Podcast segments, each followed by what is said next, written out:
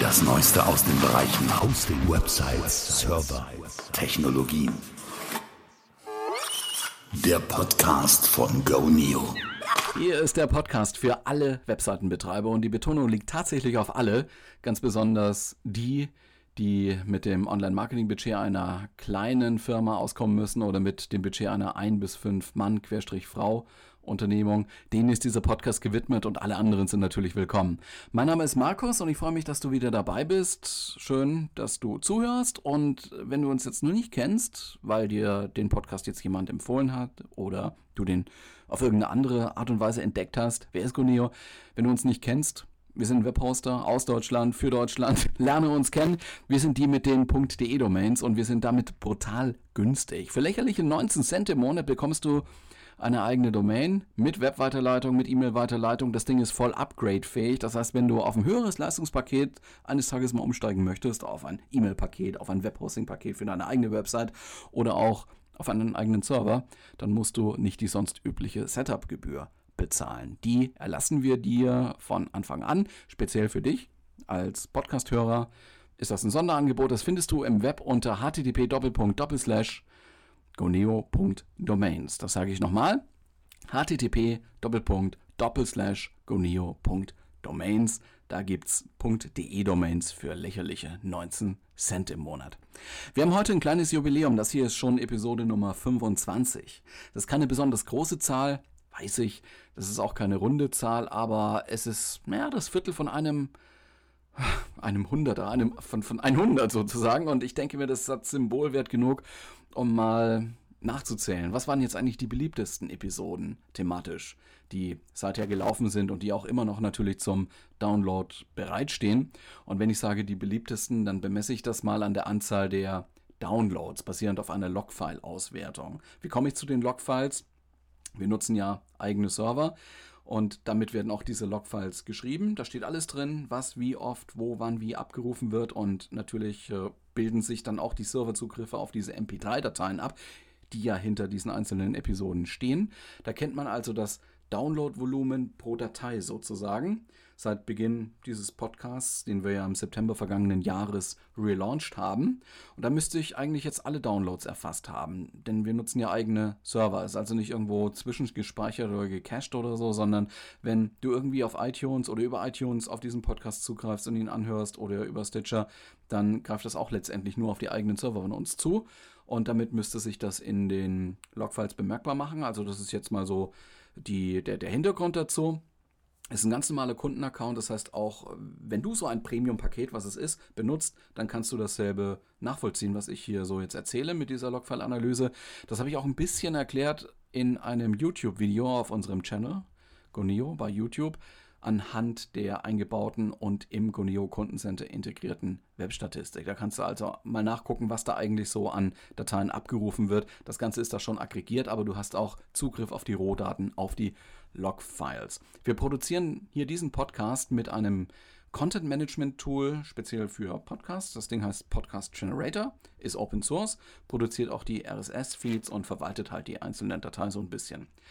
Ja, ich kenne also die Größe der einzelnen Episodendateien. Also ich weiß, ob ich hier 25 Megabyte produziere oder 38. Das schwankt auch immer so ein bisschen von Episode zu Episode, bedingt durch die Laufzeit und durch die Aufnahme. Ja.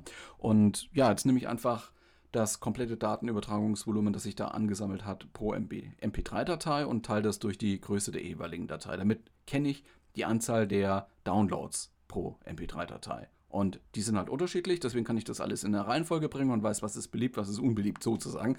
Muss man ein bisschen in Anführungszeichen setzen, denn das ist ein bisschen theoretisch, aber ich glaube, das sind sehr harte Zahlen.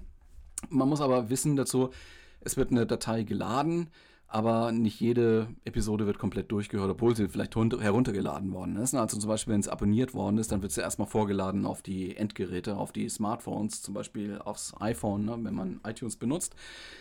Keiner sagt aber, ob das wirklich angehört wird, ja, oder ob vorgespult wird oder ob abgebrochen wird in der Mitte. Also das sind einfach dann die Grenzen dieses Nutzungsverhalten, aber man, man kriegt so eine Größenordnung schon hin. Also man kann dann auch unterscheiden, was wurde denn öfter downgeloadet und was wurde nicht so oft downgeloadet. Ne? Und äh, so bemesse ich jetzt an der Anzahl der Downloads die Top 10 Episoden von September 2017 bis einschließlich Januar 2018. Das ist auch nicht äh, der einzige Themenpunkt heute in diesem Podcast. Ich möchte dann später gerne nach meiner Top 10 Liste nochmal anknüpfen an das äh, Thema von letzter Woche. Da ging es ja um Viral Marketing. Dazu aber gleich mehr. Jetzt erstmal die zehnt beliebteste Podcast-Episode war die mit dem Titel Basic Know-how, erschien im Oktober 2017. Da habe ich über Dinge gesprochen, die man wissen müsste und wissen sollte und wissen könnte, um mit einer eigenen Website zu starten oder eine eigene Website zu betreiben. Das sind also Sachen, die, die man sich vielleicht mal angucken sollte, bevor man da startet oder ähm, bevor man anfängt, jemanden zu suchen, der das vielleicht für einen umsetzen könnte. Es ging also darum wirklich absolut prinzipielle Dinge. Die neunt beliebteste Episode war die mit dem Titel Website Routine aus dem November 2017. Wir kommen ja wöchentlich, also es gibt hier mehrere im November oder im Oktober und, und so weiter. Ja, das war äh, hier auf Platz Nummer 9 die Episode zu der Frage, was sollte man denn täglich machen, was sollte man wöchentlich machen, monatlich in Zusammenhang mit der eigenen Webseite, welche Dinge brauchen dauernd oder regelmäßig Aufmerksamkeit und äh, auf welche Dinge sollte man vielleicht nur einmal im Monat gucken, wenn überhaupt. Ja, Nummer 8 unter den zehn beliebtesten Episoden hier am Goneo Webhosting Podcast. Vorsitze halten. Da habe ich jetzt auch ein bisschen gesprochen in dieser Episode. Die Hoop-Methode entstand im Januar 2018, war also eine typische Jahresend- bzw. Jahresanfangsthematik. A, wie setzt man Ziele und B, und das war da der Schwerpunkt, wie verfolgt man diese Ziele, die man sich ge ge gesetzt hat mit entsprechender Motivation und Hingabe. Wie erhält man das aufrecht, ohne abzudriften und möglichst ohne Frust. Da habe ich auch dann über diese Hub-Methode gesprochen, die sich schon auch eignet dann, wenn man schon weiß, ja, es gibt Widerstände und damit muss ich halt dann umgehen. Also es ist ein sehr interessantes Konzept. Hub ist auch nicht von mir, Gottes Willen. Nein, ist eine wissenschaftlich anerkannte Methode, über die ich eigentlich nur referiert habe. Das war in der Episode Vorsätze halten und die ist auf Platz 8 der beliebtesten.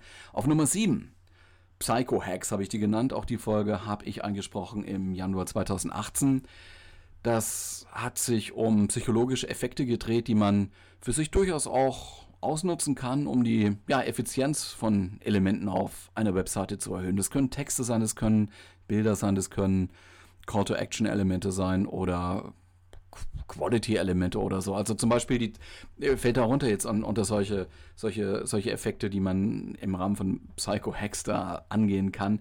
Ähm, die Tatsache zum Beispiel, dass Menschen oft nur heuristische Entscheidungen treffen, schnelle Entscheidungen treffen auf Grundlage von vagen Informationen, auf Basis von Vorerfahrungen oder Erfahrungen, die andere berichtet haben und ähnlichen, ohne sich allzu detailliert in die Sache da reinzudenken. Man entscheidet dann einfach. Ne? Auf Platz Nummer 6 Analysezahlen KPIs hieß die Episode, erschien im Dezember 2017 und folgt ein bisschen dem Credo You can't control what you can't measure. Das ist so eine Art Paradigma, gerade auch im Online-Marketing, aber im Marketing sowieso. Wir wollen alles messen. Ja, wir wollen alles vernummerieren. Wir suchen nach geeigneten Modellen, wie wir das alles darstellen können, wie wir die Realität da versuchen abzubilden und wir suchen nach der Methode, nach Methoden zur zur Erfassung. Und was sollte man denn eigentlich angucken? Welches Ziel hat man? Welche KPIs, Key Performance Indicators braucht man dazu? Darum geht es in dieser Episode Analysezahlen KPIs vom Dezember 2018. Das ist auf Platz 6 der 10 beliebtesten Episoden, die ich hier unter den 25 jetzt produziert habe. Ja, auf Platz Nummer 5 brauche ich eine Webseite. Das erschien jetzt Mitte 2018, ist noch eine recht junge Episode. Ähm, worum geht es da? Es ging grundsätzlich darum, zu begründen, warum die eigene Webseite Dreh- und Angelpunkt jeder Online-Aktivität sein sollte. Ich sage da gleich noch ein bisschen mehr dazu nach unserer Top 10 Liste anknüpfend an der Episoden-Thematik von letzter Woche. Auf Platz Nummer 4 Webdesign-Trends. Typisches Jahresendthema auch, äh, ist erschienen Mitte Dezember 2017. Ja, da ging es darum, was können wir denn von 2018 designtechnisch so erwarten, abgesehen von der Notwendigkeit, unsere Seiten mobilfähig, äh, mobilfähig zu machen und schnell zu machen. Da weist uns Google auch ständig darauf hin. Was passiert denn eigentlich so optisch auf den Seiten? Das war so, so zusammengetragene Designtrends, die auf verschiedenen Blogs und auf verschiedenen Foren erschienen worden sind. So, jetzt kommen wir in die Top 3. Auf Nummer 3 war SEO aber wie. Das war eine recht beliebte Folge, dachte ich gar nicht so, weil das Thema SEO eigentlich von vielen Seiten beleuchtet wird, von vielen Podcasts, erschienen im November 2017. letztendlich der Ansatz, ja, oder, oder wo finden wir denn Ansatzpunkte für Suchmaschinenfreundlichkeit, Suchmaschinenmarketing und Suchmaschinenoptimierung? Und warum ist das eigentlich auch 2017 und 2018 wichtig, wo es auch so viel Social Media gibt? Ja, Nummer zwei hat mich etwas überrascht, muss ich sagen, weil das sehr, sehr prinzipiell war. Hosting-Pakete hieß die Episode, Mitte November 2017 produziert.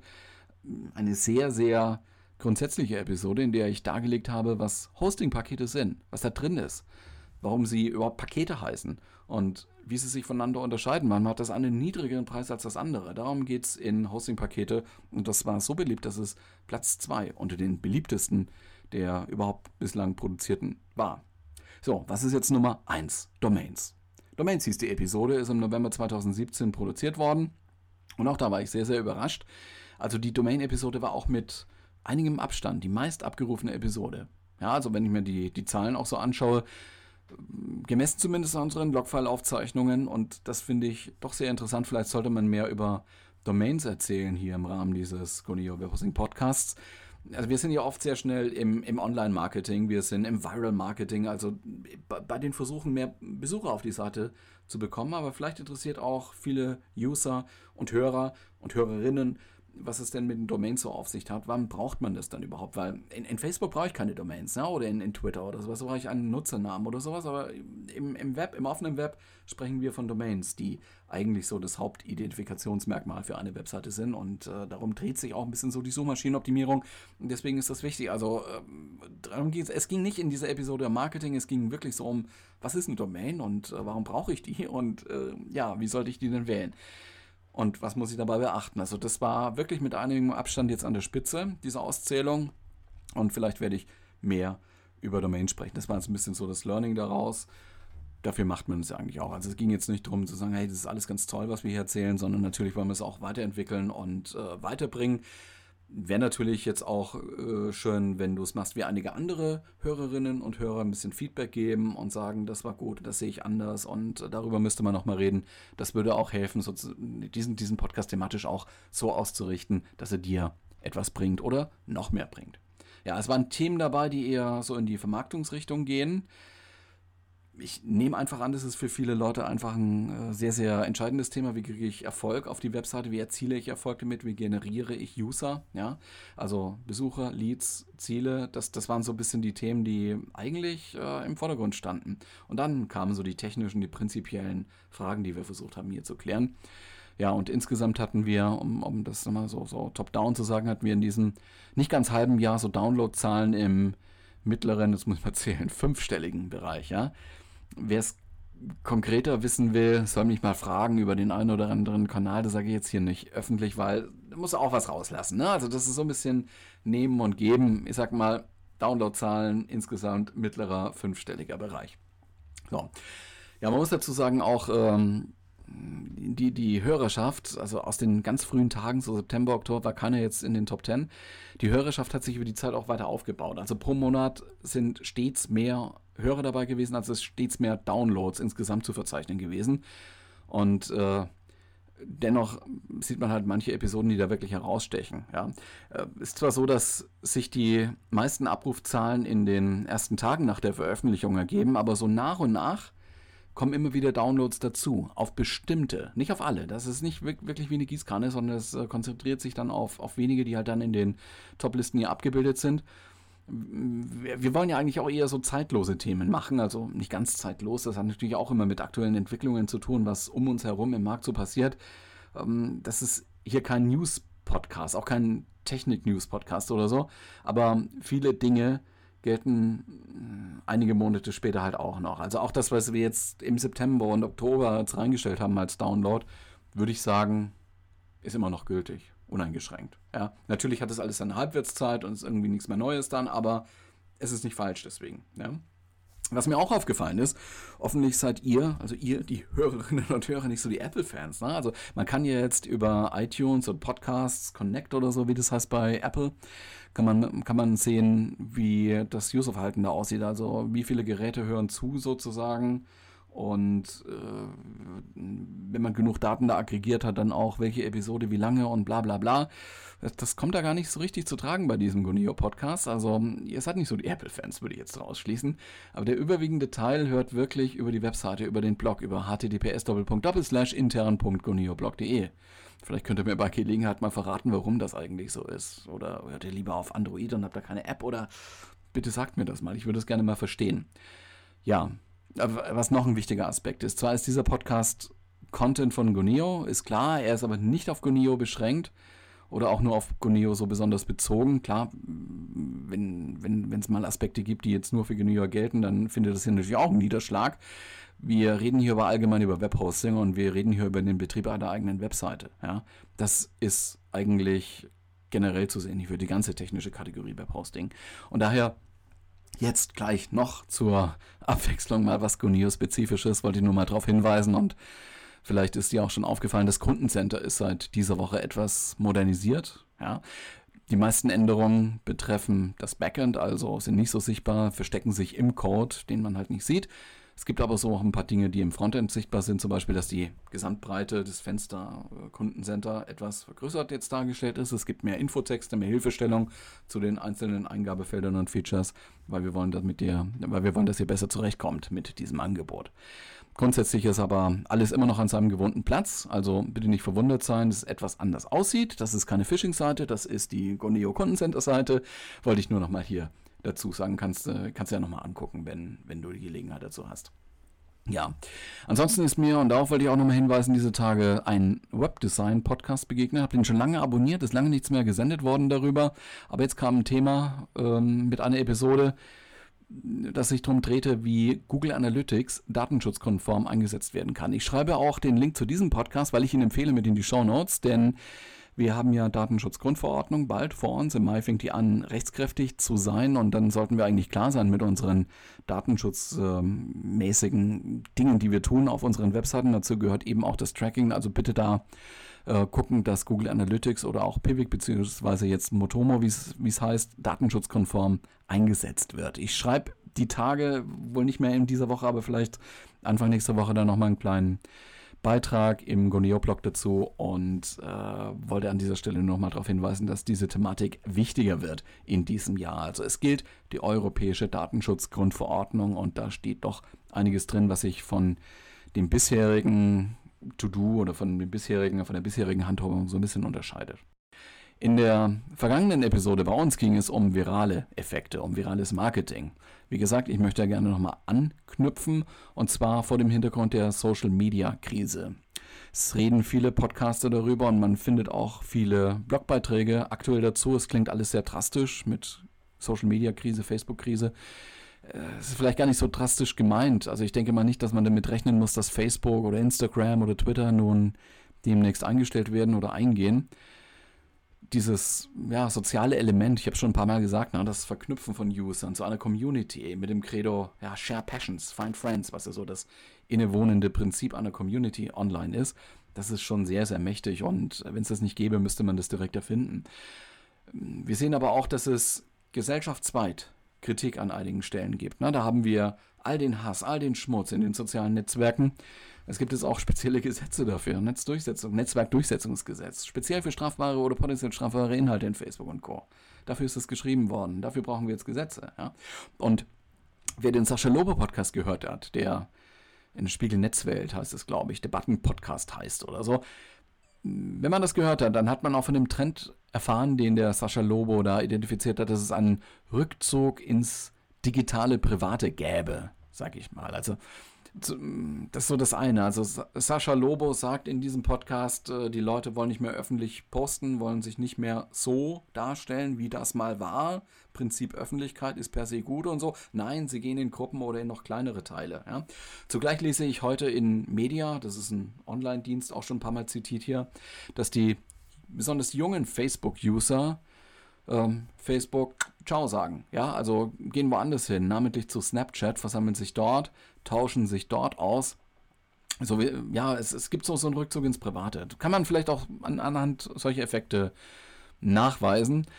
zum Beispiel auch mit Gruppen auf Facebook. Also die, die wachsen ja auch. Das sind auch so um Umfelder, in denen man nicht unbedingt von Öffentlichkeit sprechen kann. Gut, das sind vielleicht auch mal 1000, 10.000, was auch immer da drin. Da muss man dann auch mal fragen, wo ist denn jetzt noch Öffentlichkeit gegeben und wo ist keine Öffentlichkeit mehr. Ja? Ist aber auf jeden Fall etwas begrenzt, auch wenn es da keine harte Grenze gibt, würde ich mal sagen. Ist genauso wie in den WhatsApp-Gruppen. Das ist so teilöffentlich, würde ich sagen, aber eben nicht mehr zugänglich für alle. Ja. Eine andere Meldung, die so in diesen Kontext passt, kommt von Unilever. Ja, wer ist Unilever? Das ist ein großer Konzern, Fast Moving Consumer Goods produzieren die. Das heißt so Schnelldreher, die man ja in, in Warenhäusern halt verkauft.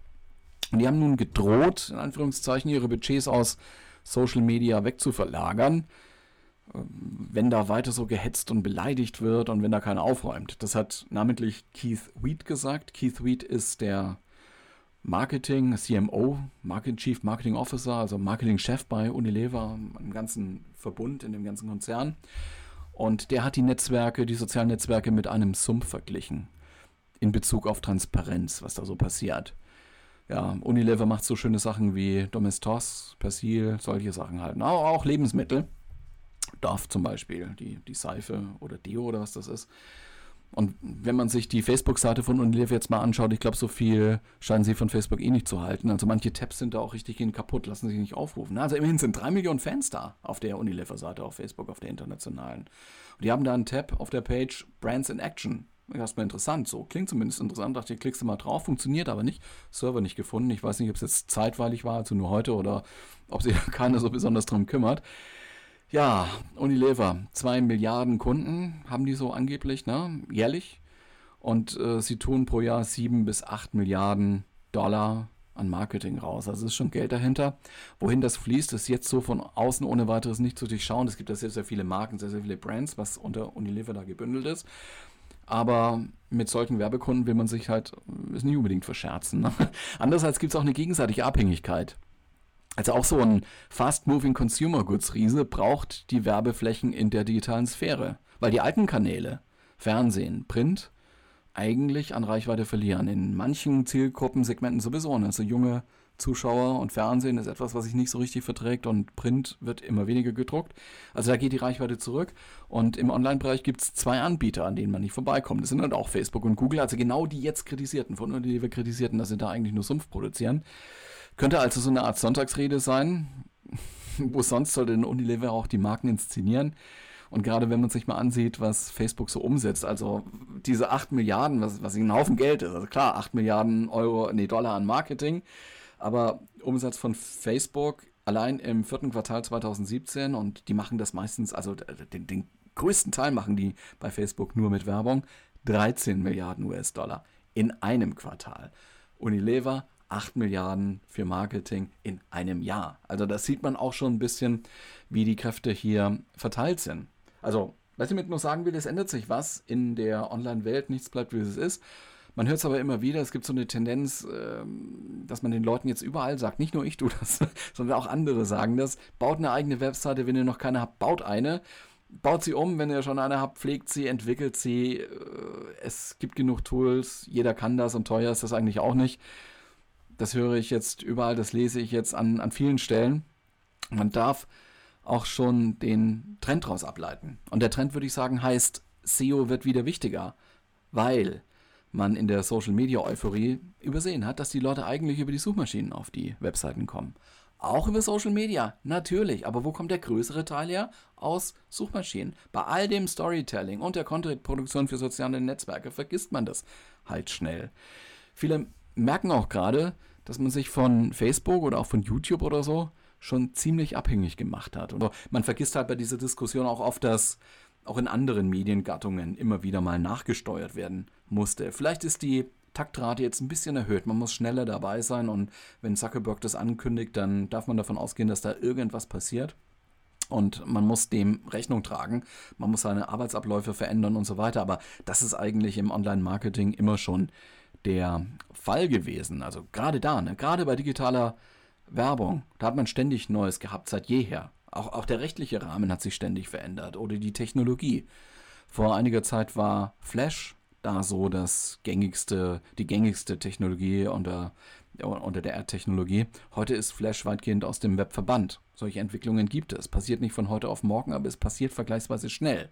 Oder das Phänomen der Werbeblocker wird auch immer heftiger. Aus der Sicht der User super, kann Bandbreitenverlust, gerade wenn man mobil unterwegs ist, ne, für irrelevante Informationen in Form von Werbung.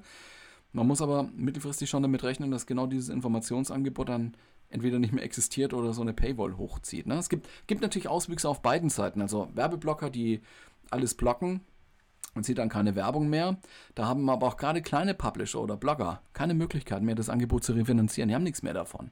Also müssen sie vielleicht nach exklusiven Deals Ausschau halten. Große Ad-Firmen, die, die kaufen sich halt notfalls den Zutritt auf die Whitelist oder der, der Publisher trifft wiederum Maßnahmen, die eine Blockade der Werbung verhindern. Oder das Angebot ist mit Blocker nicht aufrufbar. Das, das sieht man zum Beispiel bei Bild Online und bei ähm, Spiegel Online. Das sind, glaube ich, so die prominentesten Beispiele. Manche Publisher, wie gesagt, errichten eine Paywall. Da muss man halt ein Abo abschließen oder für den Einzelabruf bezahlen. Da gibt es viele, viele Entwicklungen und wenn man so drauf guckt, das ist eigentlich alles nicht so richtig gut und eigentlich ist es auch, auch ein bisschen krank, was so diese Werbung und äh, Werbeblocker-Thematik da angeht. Und ich würde mal sagen, in diesem Sinne muss man echt schon sagen, war DatXJ oder Bildschirmtext damals der Deutschen Post weiter. Da konnte man als Anbieter einen Betrag festlegen, der von Konsumenten dann dieser Seite zum Anbieter fließen muss. Pro Seitenaufruf oder pro Minute konnte man das festlegen, wurde dann auch mit der Telefonrechnung abgerechnet. Gut, die Voraussetzungen fehlen jetzt im Internet. So ein übergreifendes Payment-System fehlt. Heute dominiert noch das werbefinanzierte Web mit all den Nachteilen und da kommt noch der Versuch dazu, dass man versucht, Native Advertising da unterzubringen. Was ist das? Eigentlich ein beschönigender Begriff. Da werden sehr viele Artikel, anscheinend redaktionelle Angebote ins Netz gestellt, die aber vordergründig zwar informativ sind, aber eigentlich als Werbebotschaft betrachtet werden müssen. Ja, die, die nicht wirklich objektiv sind, aber manchmal auch nicht als Werbung gekennzeichnet sind. Unternehmen machen Websites, um über ihr Unternehmen zu informieren oder auch um Produkte, Dienstleistungen darzustellen oder um Produkte zu vertreiben. Damit jemand auf die Webseite kommt, veröffentlicht man dann ja, Case Studies, Erfahrungsberichte, Know-how in E-Book-Form und so, das sich entweder viral verbreitet oder das auf anderen Plattformen als Material dann veröffentlicht wird. Da hat man dieses Native Advertising. Ja, und die, die Publisher, die Verlage, ich sag's mal so, Publisher refinanzieren ihre Inhalte klassischerweise durch Werbung. Das wird zunehmend schwieriger sei es auf sozialen Plattformen oder auf Webseiten. Der ganze Bereich Paid Content ist schwierig. Das heißt, die Versuche für den Content direkt den User bezahlen zu lassen. Keine Ahnung, wer da, wer da wirklich Spaß dran hat. Also momentan glaube ich nicht so viele Leute. Was hingegen einigermaßen gut zu laufen scheint, sind so Informationsprodukte aus dem Bereich Lebensberatung ganz generell. Also schnell reich werden mit irgendeiner Geschäftsmethode oder wie nehme ich schnell ab, welche Diät soll ich machen, wo finde ich einen Partner, eine Partnerin, wie werde ich attraktiver, fitter, ja. Die Promotion dafür findet man noch nicht mal so sehr über die Websuche von Google zum Beispiel, auch nicht über, über das bezahlte Google oder so. Und wenn, wenn ich das so sehe, dann ist das eher über Native Advertising promoted, also über, über Content.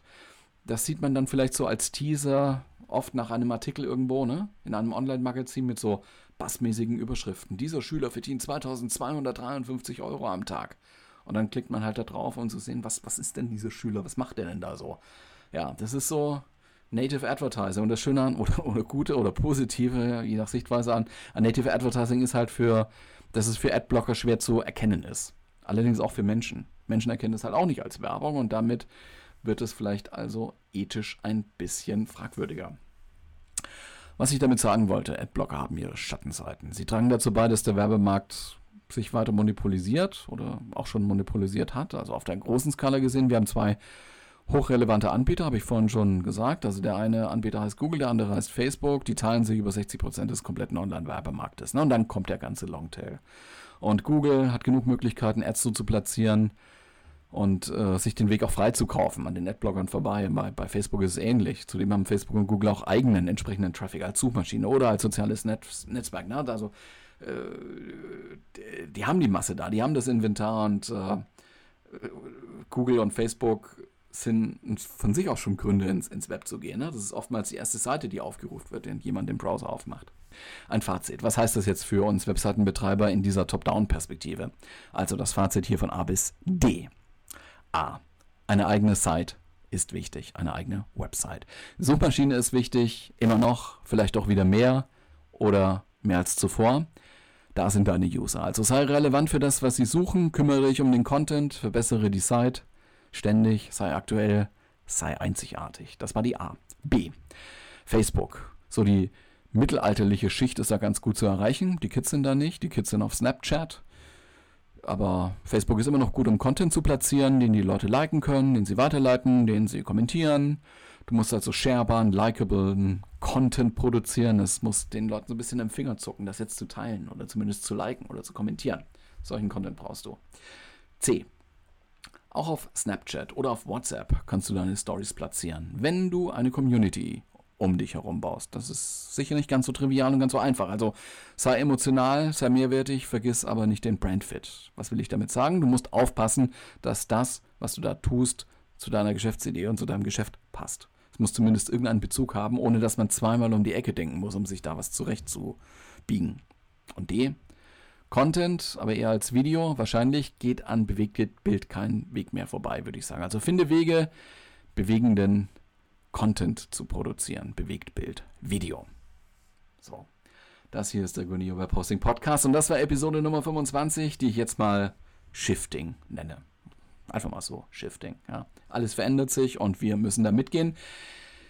Was ich noch sagen wollte, wir haben eine nagelneue Facebook-Gruppe. Du bist da herzlich eingeladen. Da passen solche Themen wie diese hier auch rein. Also ein paar Leute sind schon da. Ich gehe davon aus, dass die Gruppe bald wächst. Unsere Seite ist Goneo, also so heißen wir auch auf Facebook. Goneo, G-O-N-I-O. Wir haben einen Blog unter intern.goneoblog.de. Da kannst du kommentieren, da kannst du auch den Beitrag hier finden mit diesem Podcast. Wenn dir diese Episode hier gefallen hat und du das Gefühl hast, ja, war für mich gut, war wichtig, interessant zu hören, eine Bitte. Hinterlasse ein offenes, ehrliches Feedback, Sterne hin und her, auf iTunes, auf Stitcher, wo auch immer, aber Feedback ist wichtig, wir wollen uns weiterentwickeln, klar. Natürlich bist du auch herzlich eingeladen, diesen Podcast zu abonnieren, zum Beispiel auf iTunes, auf äh, Stitcher, auf deinem iPhone, auf deinem Mac, auf deinem PC. Hinterlasse eine Bewertung, eine Rezession wäre ganz toll. Leite diesen Link zu diesem Podcast auch gerne weiter, kein Problem. Mein Name ist Markus und ich möchte mich bei dir fürs Zuhören herzlich bedanken. Danke für deine Zeit. Ich wünsche dir jetzt schon ein wundervolles Wochenende mit allem, was dazugehört. Abonniere uns auf iTunes Stitcher oder im Goneo-Blog. Bis nächste Woche. Tschüss.